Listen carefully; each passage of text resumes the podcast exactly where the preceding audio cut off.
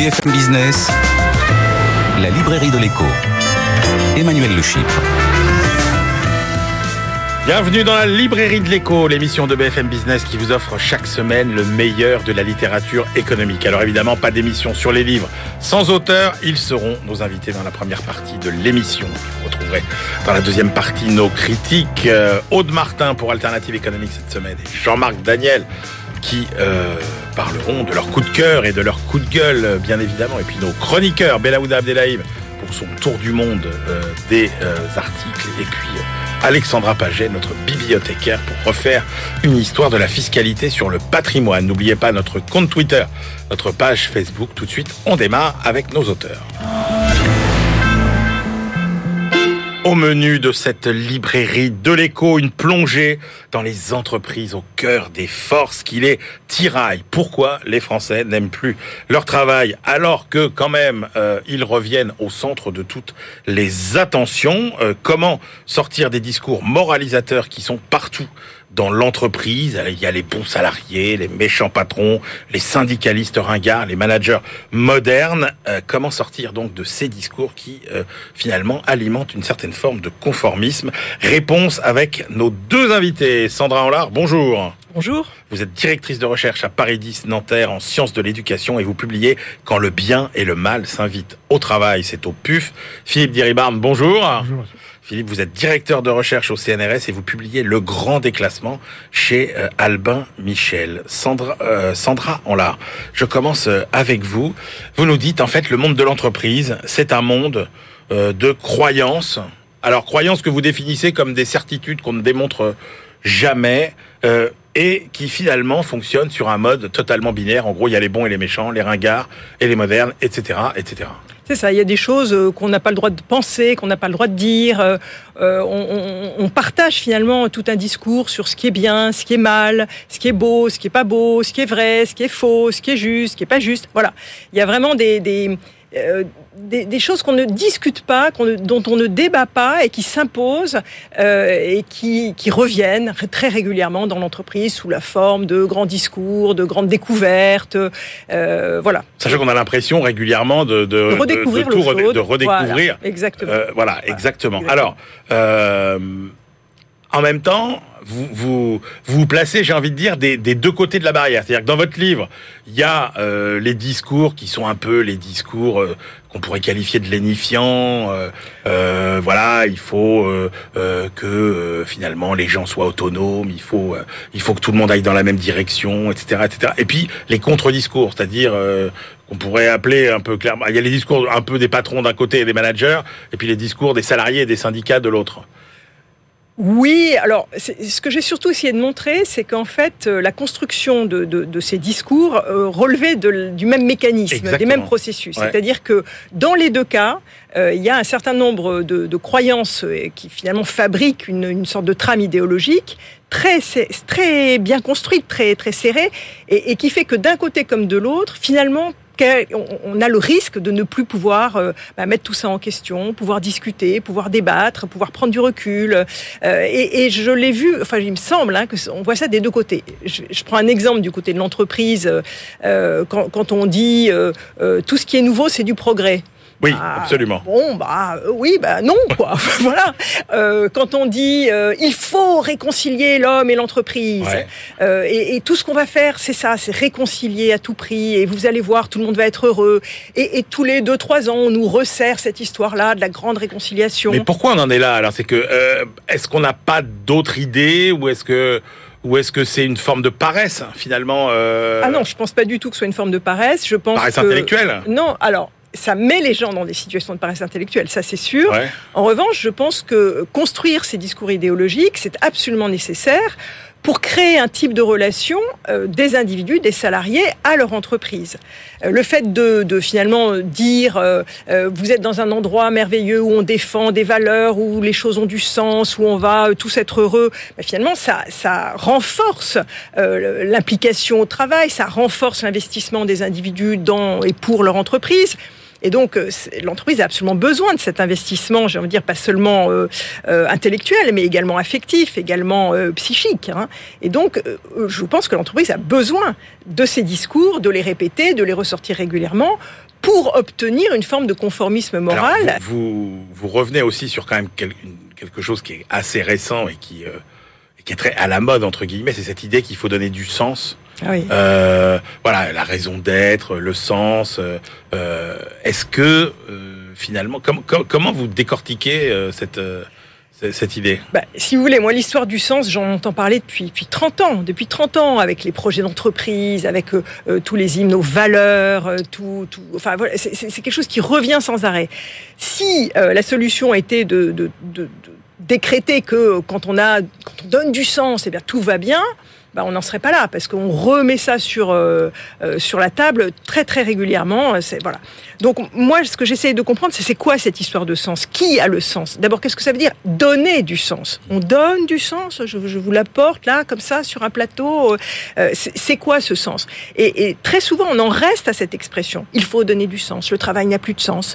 Alors, je, je, mets de côté euh, tout le travail euh, de quelqu'un comme Greber sur euh, les bullshit jobs, où là, bon, il y a eu vraiment une, bon, on a vraiment décortiqué des choses hein, sur ce que c'est que certains euh, jobs qui effectivement ne veulent plus rien dire.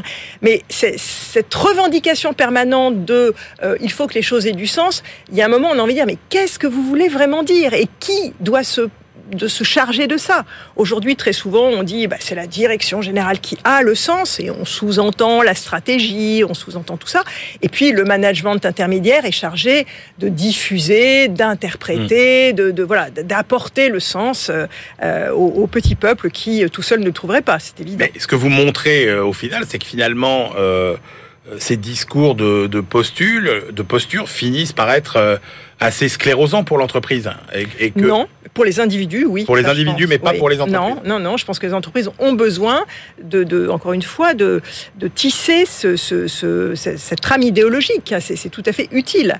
Euh, de la même manière, le monde de, des consultants de la recherche ou, euh, a aussi besoin de se dire que idéologiquement, ils sont dans le vrai, le juste, le pur. Euh, ils sont sauveurs. euh, ils, ils dévoilent des, des choses euh, que sans eux on ne verrait pas. Euh, je crois que ça a vraiment une fonction tout à fait utile, mais une fonction, encore une fois, idéologique, une fonction euh, qui n'est pas une fonction euh, d'efficacité, c'est vraiment une fonction... Parce qu'au final, il reste quoi? Il reste au rapport de force, finalement. Alors là, quand vous dites ça, vous voyez, vous êtes ouais. typiquement en train de... Bah, non, mais dès l'instant où vous pouvez pas dire qu'il y en a un qui a tort et l'autre qui a raison, c'est qu'il y a un moment où ce qui fait la différence, c'est le rapport de force. Le risque essentiel, puisque vous me demandiez s'il y avait un, coût à tout ça, pour moi, c'est sur les individus. Parce que du coup, si vous si vous prenez pas du recul par rapport à tous ces discours, que vous soyez dans l'entreprise manager ou employé, euh, patron, euh, euh, ou de l'autre côté, si vous êtes dans le monde syndical, des chercheurs, euh, des consultants, enfin les consultants sont des deux côtés, hein, euh, vous ne réfléchissez plus. Ça vous semble évident évident que euh, le travail est une chose épouvantable d'un côté, ou au contraire euh, évident que euh, voilà, ce, ce, on, le progrès est là. Et, alors, est-ce que avance. tous les discours qu'on a eus sur l'entreprise libérée, etc., est-ce que vous considérez que c'est une avancée, que ça apporte quelque chose, ou que finalement on reste quand même dans ce même schéma? Alors, je pense qu'on est dans ce schéma-là, typiquement. Ouais. je ne répondrai pas à la question est-ce que je pense que ça apporte quelque chose, mais pour moi, on est vraiment plutôt dans un, un discours idéologique à nouveau. C'est-à-dire que dès qu'on décortique un d'ailleurs ça a été très bien fait, hein, dès qu'on décortique un peu euh, ce qui se passe au bout de l'entreprise libérée, on peut être quelquefois un peu sceptique. Après ça, ça dépend des cas qu'on prend, ça dépend, euh, je ne vais pas, généraliser. Mais on est dans une production idéologique, ça c'est sûr. Alors vous, Philippe Diribarne, vous partez euh, d'un paradoxe, vous dites plus les entreprises font des efforts pour bien traiter leurs salariés, et on peut pas nier qu'elles en font, et ben ça change rien, ces salariés, ils sont toujours autant en souffrance. Bah, C'est-à-dire que les, les, les, efforts tout à fait réels que font les entreprises ne sont pas associés à une compréhension profonde de ce qui est en jeu. On savait penser un peu, si vous voulez, à des médecins qui feraient un diagnostic, euh, mais rapide, sans chercher vraiment, ou qui ouais. proposeraient un traitement sans vraiment euh, utiliser ben, tous les moyens, surtout qu'on a actuellement, de faire des diagnostics. Alors on a une vision, en plus se, développe, on dit mais ça marche pas trop, donc ça marche peut-être mieux aux États-Unis, alors faisons comme les Américains, ou ça marche pas mal en Allemagne, faisons comme les Allemands, ou peut-être il y aurait à chercher du côté des Japonais, ou etc. Enfin, sans se demander vraiment finalement quels sont les ressorts de, de, de l'enthousiasme au travail chez les Français. Alors justement, un des points majeurs de votre livre, c'est que euh, très clairement, vous expliquez que dans ce mal-être au travail, il y a une dimension spécifiquement française. Tout à fait. Parce que pour que les Français soient heureux dans leur travail, je dirais même enthousiastes dans leur travail, créatifs, etc. Bon, il faut que deux conditions soient remplies. La première, c'est qu'ils ont l'impression de pouvoir faire un beau travail. Alors un beau travail, hein, ça peut être des tas de choses. Ça peut être euh, construire euh, un Airbus, ou ça peut être faire un superbe plat si on est un chef dans un grand restaurant. Euh, ça peut être soigner les malades quand on est dans une situation difficile, etc., etc. Donc c'est la première condition.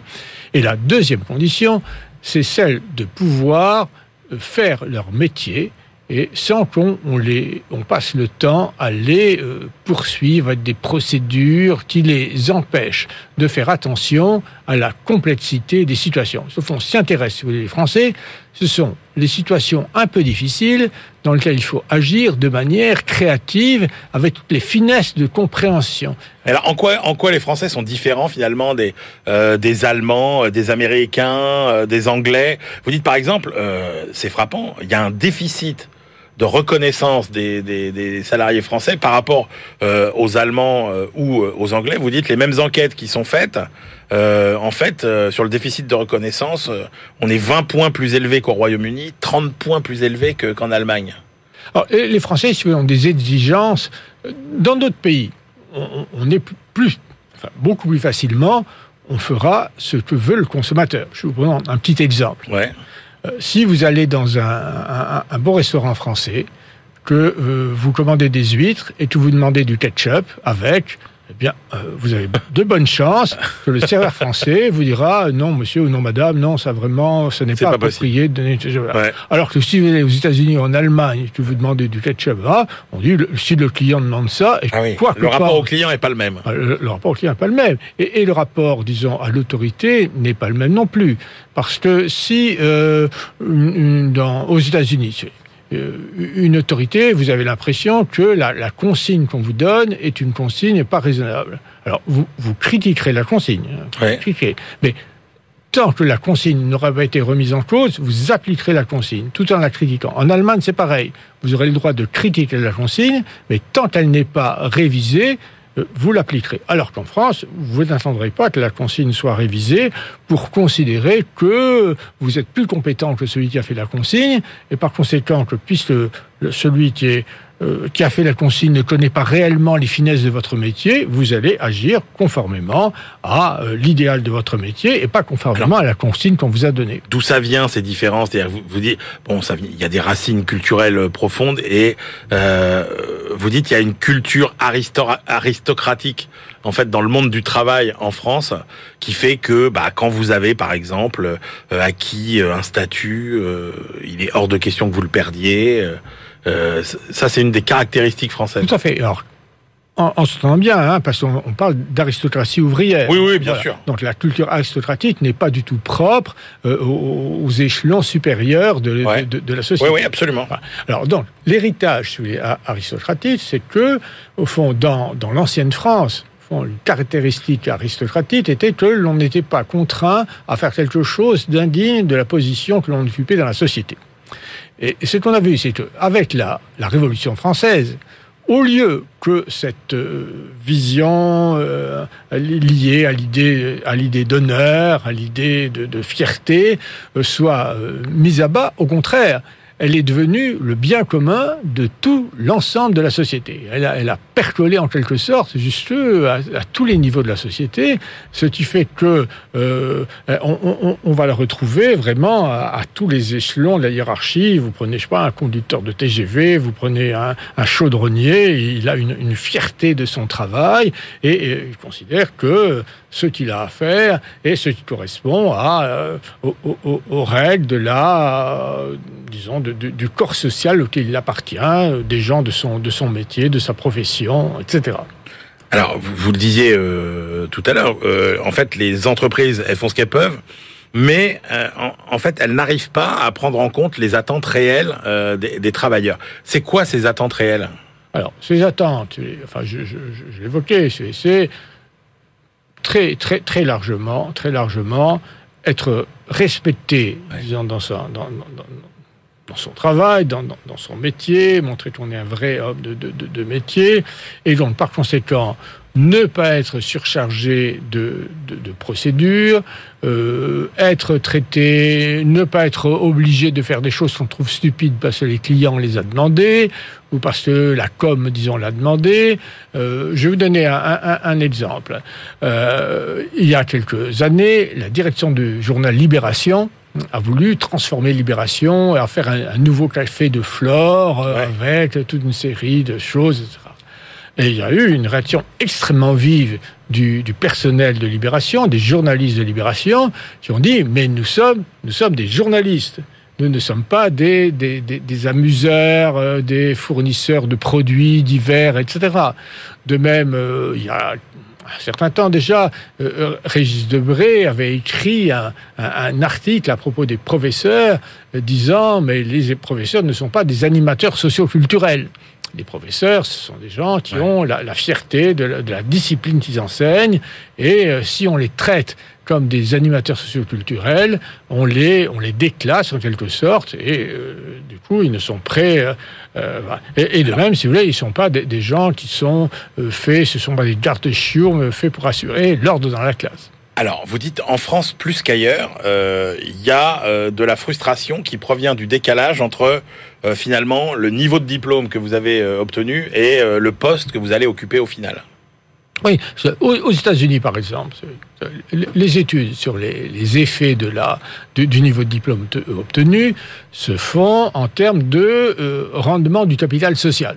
On se pose la question de savoir est-ce que payer une année ou moins ou pas de, de, de c'est quelque chose qui ah oui. va vous euh, réellement augmenter euh, les, vos, vos revenus en France. Le diplôme, Bourdieu a parlé de noblesse scolaire. Donc, mmh. Le diplôme, c'est quelque chose qui vous situe dans la société à un certain rang. Ce qui est frappant, si vous voulez, c'est que dans, dans les faire-part de décès, euh, donc bien après euh, l'époque où les gens étaient euh, à l'école, vous verrez un tel euh, X46 ou euh, ENS 62, etc. Ouais. Et donc, voilà, ça, ça montre que le, le, le diplôme définit la place légitime que vous pouvez occuper dans une société. Alors, si vous avez des activités, par exemple, si vous avez un diplôme dont il est estimé socialement qu'il doit vous permettre d'être cadre, mais que, compte tenu de la pénurie de postes de cadre et de l'abondance de diplômés, eh bien, euh, ce est le cas, par exemple, d'une bonne partie des gens qui sont, qui sont bac plus 5, qui ont des masters spécialement littéraires, eh ben, vous retrouvez avec un simple poste d'employé et pas de cadre. Eh ben, ça donne le, sentiment de, déchoir. Parce que, si vous voulez, on, on, est dans une société stratifiée de rang dans lequel euh, quelque chose, le rang qu'on occupe est quelque chose de fondamental, ce qui n'est pas le cas ni en Allemagne ni aux États-Unis aux États-Unis, hein, on gagne plus ou moins d'argent. Hein, ouais. euh, tout, tout, tout n'est pas du tout équivalent. Mais ce n'est pas lié à une notion d'ancien régime, en quelque sorte, comme le rang. Comment les, les, les transformations du contexte économique et social, euh, et Dieu sait si elles sont nombreuses euh, ces dernières années, alors avec tous les impacts notamment de la crise sanitaire, le télétravail, etc., euh, qu'est-ce que ça change dans l'univers français du travail, tout ça? Alors, les Français, heureusement, si vous voulez, s'ils si restent fidèles à une grille d'interprétation, une grille de lecture, qui est de savoir si quelque chose est, est grand ou pas grand, euh, élève, abaisse, etc., ouais. ont quand même une grande capacité à réinterpréter les situations de manière à faire que euh, quelque chose qu'il est nécessaire de faire devienne regardé de manière euh, positive. Par exemple, les Français ont une extrême capacité qui interroge beaucoup, disons, les non-français, à transformer une question que d'autres considéraient comme assez triviale, bassement matérielle, pratico-pratique, etc., en un beau problème auquel on va donner une solution élégante, ouais. créative, originale, etc., et là, dans lequel le, le, problème a beau être, euh, disons, dans sa matérialité, disons, euh, fort modeste, c'est la manière dont on le traite et, et l'intelligence avec laquelle on le traite qui fait que ça devait être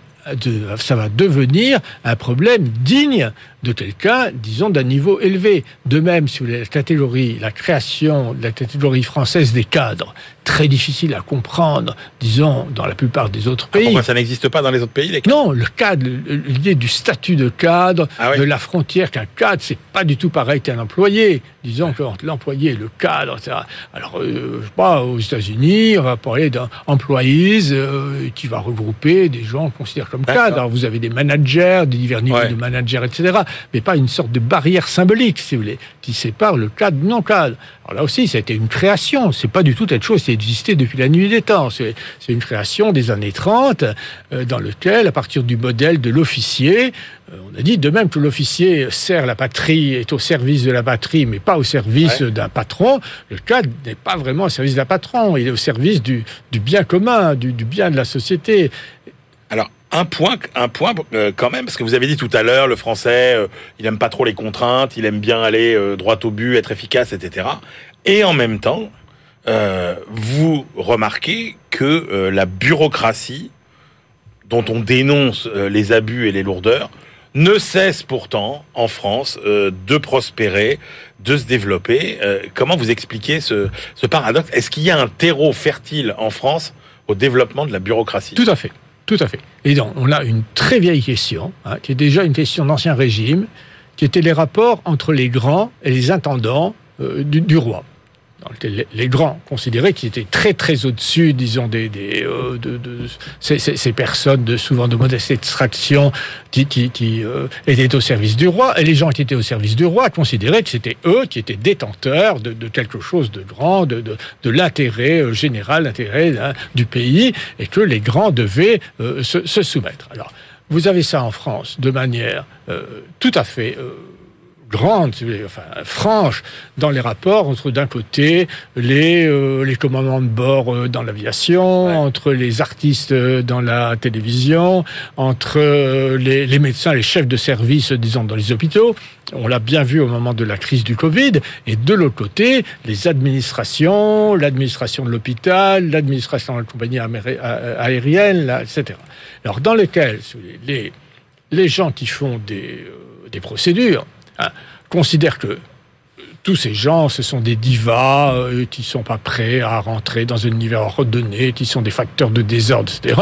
Et qu'il faut les ramener, les contrôler de manière à arriver à ce qu'ils s'inscrivent dans un ordre qui soit satisfaisant, que les choses soient bien, claires, bien réglées, bien procédurées, etc. Et de l'autre côté, les, les gens qui sont dans, le métier, logique du métier, de l'honneur, etc., disent mais, mais ces gens connaissent rien de notre métier, ils veulent nous imposer des procédures. euh, ah. Et alors ça, c'est quelque chose qui dure, si vous voulez, à, tous les niveaux, et qui est d'autant plus, d'autant plus fort en France hein, que la question est de savoir qui a le pas sur qui. Est-ce qu'un directeur d'hôpital a le pas sur les chefs de service ou est-ce que les chefs de service ont le pas sur les directeurs d'hôpitaux? Et alors là, on- la, la France, c'est un problème français fondamental dont on ne sortira pas.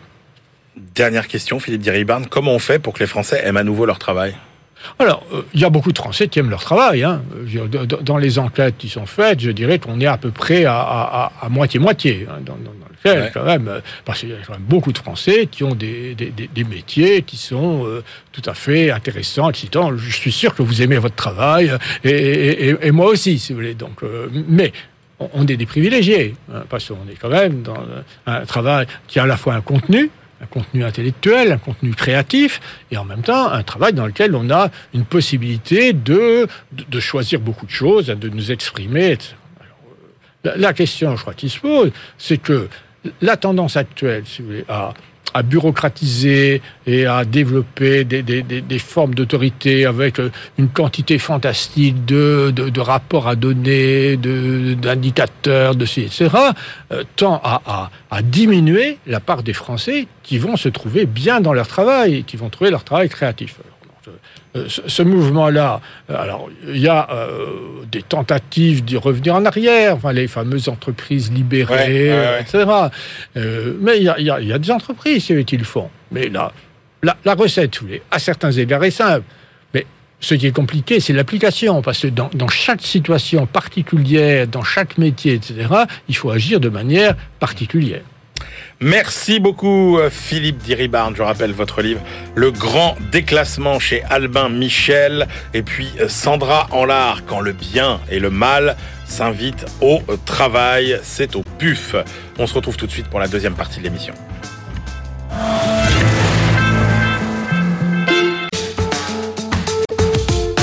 BFM Business, la librairie de l'écho.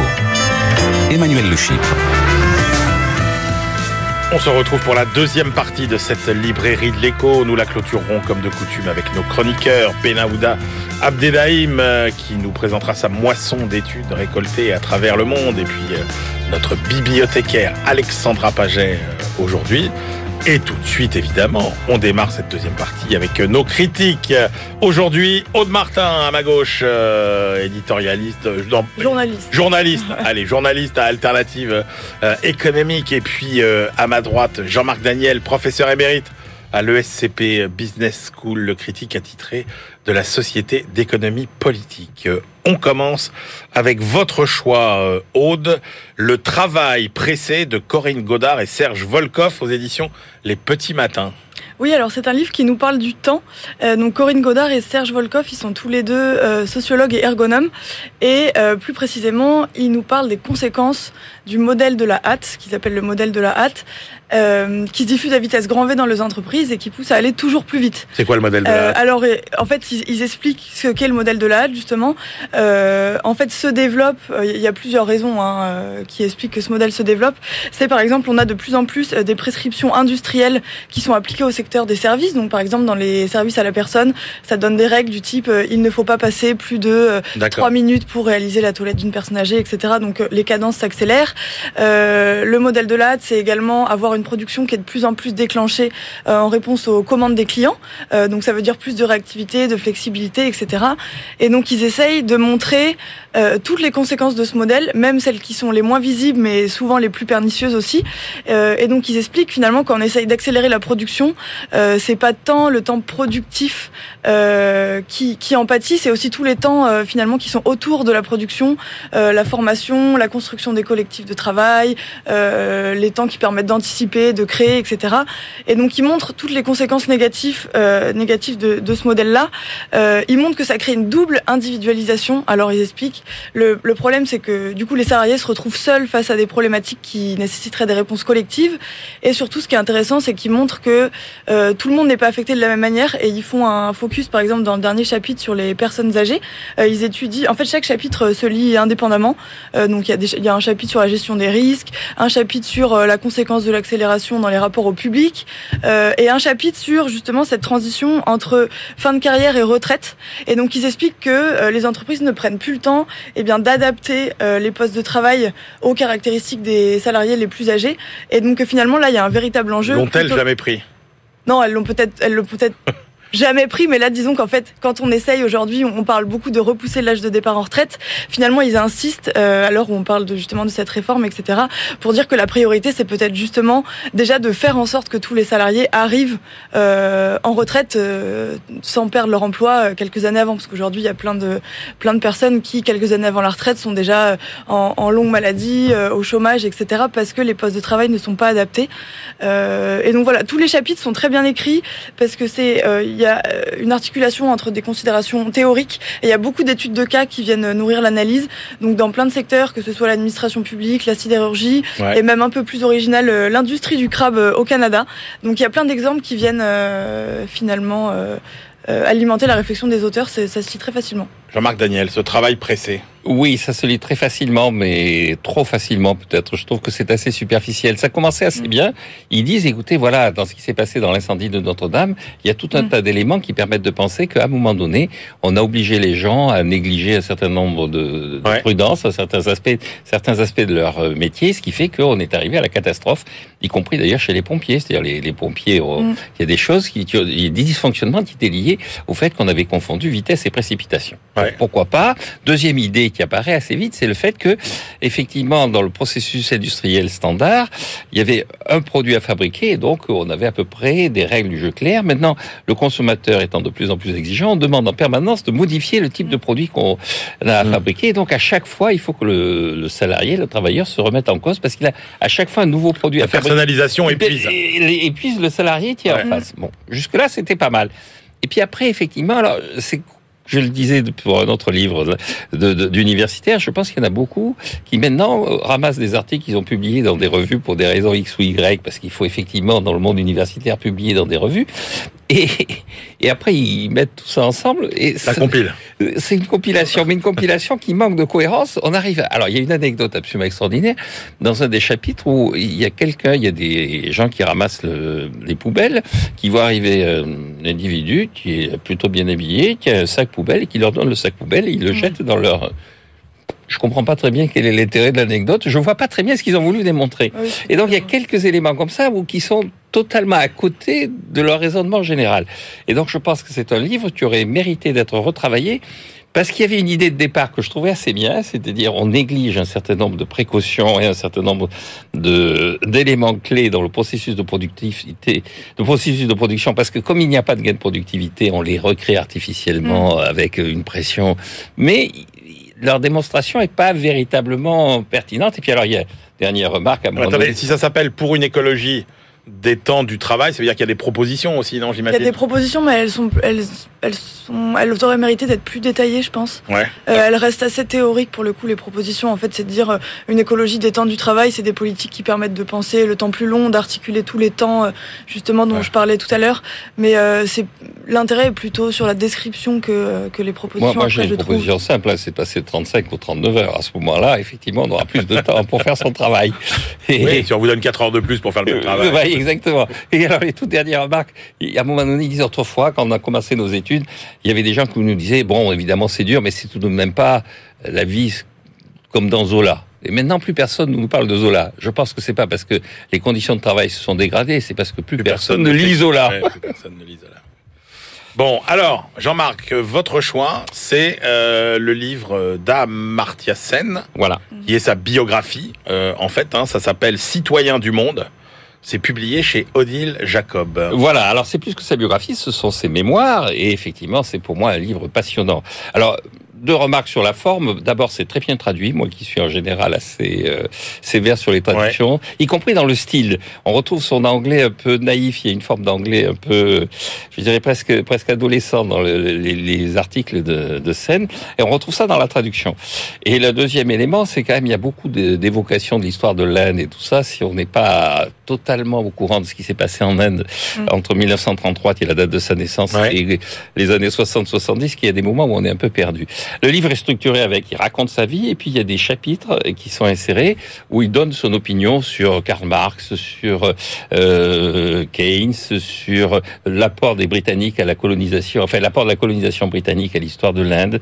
Est-ce que ça a été positif ou pas Mais c'est pas votre, c'est pas votre, c'est pas votre, euh, votre tasse de thé habituellement. euh, Eh bien, j'étais assez surpris parce qu'il est assez, alors, il est assez critique sur Marx. Il dit c'est un grand esprit, mais euh, finalement, ça ne débouchait pas sur grand chose de concret.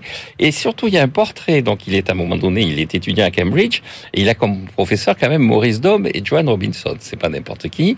Il y est en plein moment de la querelle des deux Cambridge, donc il participe avec Srafat. c'est quoi la chorale des Alors, la, la querelle querelle de des deux Cambridge, c'est un affrontement entre Cambridge, donc au Royaume-Uni, Ah. et les économistes de Cambridge à côté de Boston Ah oui, qui se disputent sur le fait de savoir est-ce qu'on peut évaluer le capital, est-ce qu'on peut considérer que le capital peut être euh, évalué au niveau national ou est-ce que le capital doit être simplement évalué au niveau des entreprises, entreprise par entreprise? Donc il participe à tout ça et il n'est pas... Enfin, il dit que Joanne Robinson était quelqu'un de, de, de charmant, de très agréable, mais elle s'est trompée surtout. Et, et donc il y a Mais- beaucoup de choses comme ça. Amartya Sen, vous le classez comment du coup à la fin de ce livre euh, dans le dans le dans le s'il fallait faire un, un mapping des économistes Eh, Écoutez, un je me, suis, je me suis plus ou moins réconcilié avec lui parce que je le trouvais un peu lénifiant et tout ça. Je trouve que c'est, vous savez, Marshall disait que pour être un bon économiste, il faut être un mathématicien qui aime l'histoire et qui est membre du Parti libéral. Et bien finalement, je pense qu'il est mathématicien. Il explique qu'il a fait des études de mathématiques de haut niveau, qu'il aime l'histoire. Il raconte l'histoire, il raconte l'histoire de son pays. Donc il est né euh, dans, dans, ce qui est désormais le Bangladesh et qui à l'époque faisait partie du, de l'Inde britannique. Et puis euh, il est assez euh, libéral humaniste. C'est euh, un homme de centre gauche, un homme qui euh, euh, qui a été marqué quand même par la colonisation britannique. Il dit bien j'aime l'Angleterre pour ses idées, j'aime pas l'Angleterre pour sa politique. Et donc euh, c'est assez c'est assez intéressant. Bon, un livre que je recommande. Alors, Aude Martin, qu'est-ce que vous avez pensé Oui. de ces mémoires Alors je trouve que Sen Amartya Sen est un, égo- est un, éc- un économiste plutôt intéressant. Alors, prix La- Nobel d'économie, il faut le rappeler. Hein. le lauréat De la du Banque prix de Suède. de la Banque de Suède en hommage à Alfred Nobel, etc. En tout cas, le prix le plus prestigieux en économie au monde, et c'est ça qui compte. Et euh, peut-être euh, le livre est un peu trop bavard. Il y a beaucoup d'anecdotes, euh, beaucoup de euh, de passages sur des rencontres en Inde, au Royaume-Uni, aux États-Unis, sur des amis de la famille. Alors c'est important par ailleurs Ouais. parce que c'est ces personnes-là finalement qui l'ont éveillé à différentes problématiques qu'il a euh, traitées ensuite en tant qu'économiste. Par exemple, à 10 ans, euh, il a été témoin de la, de la grande famine euh, au Bengale qui a tué des millions de personnes. Ça l'a aussi poussé finalement à s'intéresser aux déterminants de la famine plus tard. Euh, mais voilà, ça aurait peut-être mérité d'être plus concis par par moment et de laisser une place plus importante à l'économie, parce qu'effectivement, il a un rapport plutôt intéressant à cette discipline. Euh, il la pense en lien avec d'autres sciences sociales, contrairement à d'autres qui se focalisent exclusivement sur euh, Mm. sur sur l'économie. Euh, il, il accorde aussi une importance à la capacité à raisonner plutôt que sur les les, les connaissances euh, acquises. Euh, voilà, c'est c'est plutôt intéressant. Euh, il y, a, il y a aussi quelque chose qui est euh, au-delà de l'économie. Euh, le livre est finalement une fresque historique, hein, puisqu'il est né en 1933, donc sa vie parcourt euh, tout le XXe siècle. Donc il revient sur euh, des événements vraiment euh, fondateurs, donc sur euh, sur la colonisation britannique en Inde, sur la partition des Indes, sur les conséquences de la Seconde Guerre mondiale qui qu'il constate lui quand il se rend euh, en Europe et puis plus tard sur la découverte de la face sombre euh, du, régime euh, communiste en Union soviétique et il montre que finalement lui il a beaucoup participé à des débats qui ont suivi sur la place de la liberté individuelle dans les politiques de gauche. Donc il montre finalement comment tous ces événements historiques ont forgé ensuite lui euh, euh, sa, sa vision de l'économie, euh, de l'Europe, etc. Il y a des considérations plus contemporaines aussi qui sont intéressantes sur l'Europe. Euh, il est très inquiet sur l'Europe. Euh, il nous dit voilà qu'il qu'il Il a trouve un peu euh, euh, lui qui a étudié les violences intercommunautaires euh, en Inde, il montre que voilà il observe la multiplication de, de mécanismes de haine euh, là, mais vraiment dans les années 2020 très récemment. Donc c'est intéressant d'avoir ce regard euh, extérieur. Euh, voilà, mais en résumé peut-être un, un peu trop bavard par moment, ça aurait mérité d'être plus concis et plus économique peut-être. Juste une précision, il s'intéresse vraiment au début de sa vie, c'est-à-dire Ouais. la période de, oui, on va après grosso modo jusqu'aux années 60, puis après ça c'est très très Mm. rapide, mais euh, c'est la vraie période qu'il passe sous revue, c'est 1933-1970. Merci à tous les deux. C'est l'heure de retrouver notre bibliothécaire Alexandra Paget. On va refaire un peu d'histoire de la fiscalité. BFM Business, la librairie de l'écho. Les livres d'hier et de demain. Bonjour Alexandra, Bonjour Emmanuel. notre bibliothécaire du jour. Quand arrêtez-vous notre formidable machine à voyager dans le temps? 1789. Ouais. Parce que c'est à la Révolution française, figurez-vous, euh, que se fixent les bases de la fiscalité patrimoniale moderne, la nôtre en fait. Pour résoudre la crise des finances du royaume, on ne tape plus cette fois sur le tiers-État, c'est la Révolution française, mais plutôt sur euh, les tenants d'un patrimoine, donc, et on crée des ressources fiscales pérennes. Euh, donc les ancêtres de l'impôt et de la taxe foncière, celle qu'on est en train de payer en ce moment. Et ça reflète une certaine conception de l'égalité entre contribuables, puisque c'est le choix, et c'est important, d'une fiscalité réelle et indicée. Alors, euh, c'est le point de départ du livre euh, que vous avez choisi, hein, Les impôts sur le patrimoine de 1789 à nos jours de Bastien Lignereux. Alors, euh, un mot sur l'auteur rapide Ah ben, euh, il, il vient du Conseil d'État, Bastien Lignereux, où il est maître des requêtes. Il a dirigé le bureau en charge de la fiscalité du patrimoine à Bercy. Il est aujourd'hui en charge des questions fiscales auprès de la représentation permanente de la France à l'Union. Et donc, toute la philosophie de notre imposition sur le patrimoine viendrait euh, des compagnons de Turgot et d'Alembert. C'est ça, les, les physiocrates chers à Jean-Marc Daniel que vous voyez Absolument. chaque semaine ici. Euh, ils expriment d'abord un rejet des impôts indirects sur la consommation qui dominait sous l'Ancien Régime.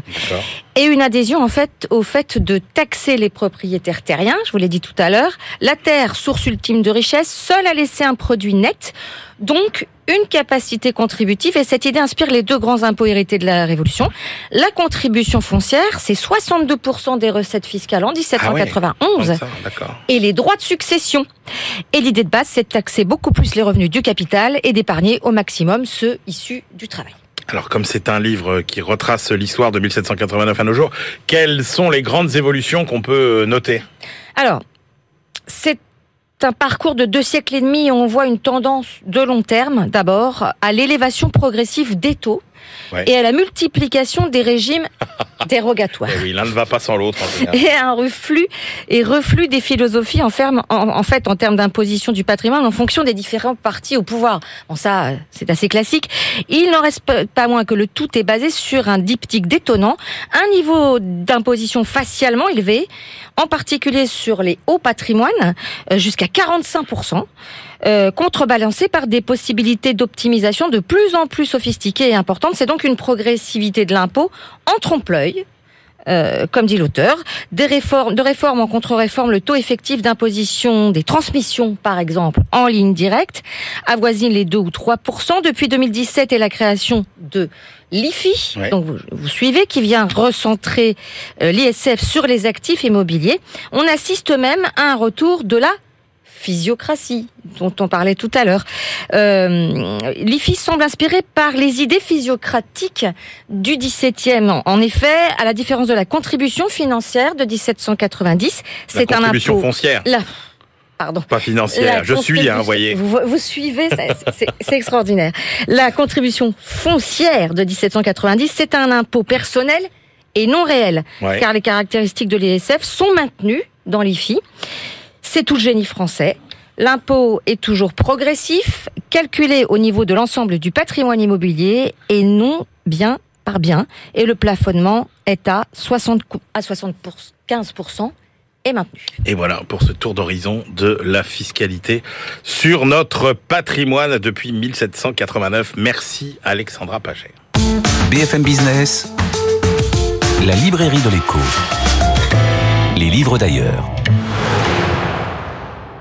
Et on retrouve bien évidemment notre globetrotter Benahouda Abdelhaim. Bonjour Benahouda. Bonjour. Allez, on commence par euh, une étude publiée en Chine, l'impact des obligations internationales sur la viabilité de la dette des pays en développement. C'est une réflexion chinoise, il faut le souligner. Ouais. Euh, le professeur Tang Xiaoyang, qui dirige le département des relations internationales de Tsinghua, qui est euh, l'université prestigieuse de, de- de Pékin, université d'élite, euh, apporte ici une contre-argumentation globale, très étayée, à l'idée d'un piège chinois de l'endettement dans lequel serait tombé le monde en développement Ouais. à cause de son pays. Alors il s'agit d'un travail dense, près de 70 pages, euh, et à dessein, il a été rédigé en anglais Ah ouais. euh, pour que ça soit bien entendu euh, lu ailleurs que- qu'en Chine. Et il vise à, à démontrer que ce sont les eurobonds ou euro-obligations qui portent en fait la responsabilité du surendettement des pays en développement. Rappelons d'abord que les euro-obligations, les eurobonds, ne concernent pas spécifiquement des titres de dette euh, en, en euros, mais des obligations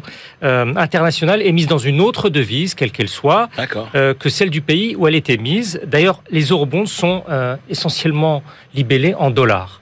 Euh, leur vocation, ces ces euro-obligations, est de nature commerciale, nous dit l'auteur, sans le caractère préférentiel, concessionnel des crédits accordés par exemple par la Banque mondiale ou la Banque asiatique de développement.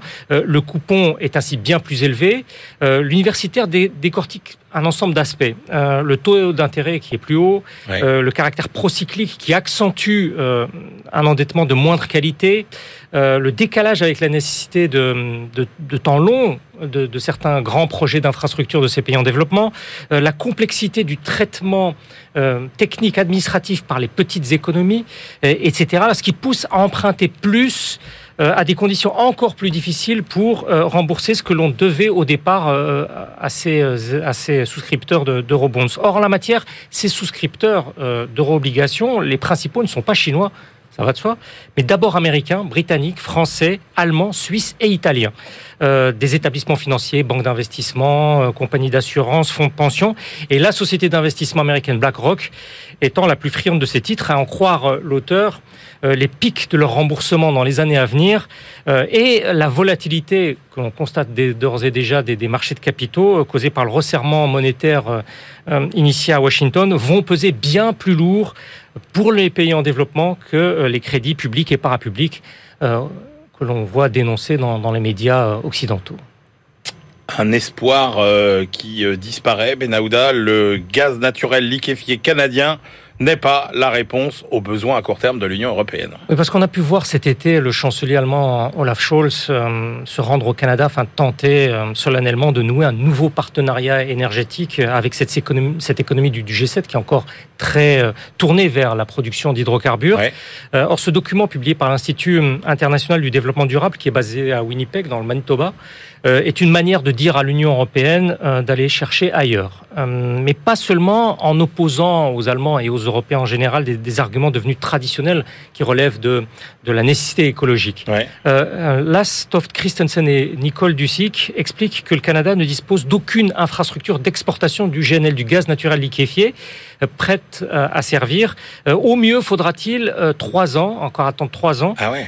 et c'est vraiment un minimum. L'étude le montre assez clairement, projet par projet de terminal.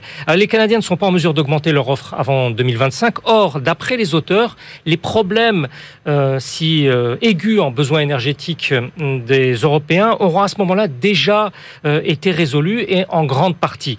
Donc les Canadiens, ce qu'ils redoutent, c'est de se retrouver avec de nouvelles infrastructures euh, pour le GNL sur les bras, mais à ce moment-là, sans déboucher, sans se déboucher vers le premier bloc commercial mondial qu'est l'Union européenne. Eh oui. Dans un, un, diagramme très très parlant, la projection est qu'en 2030, l'Union européenne aura diminué sa consommation de gaz de 32 à 37% c'est une fourchette.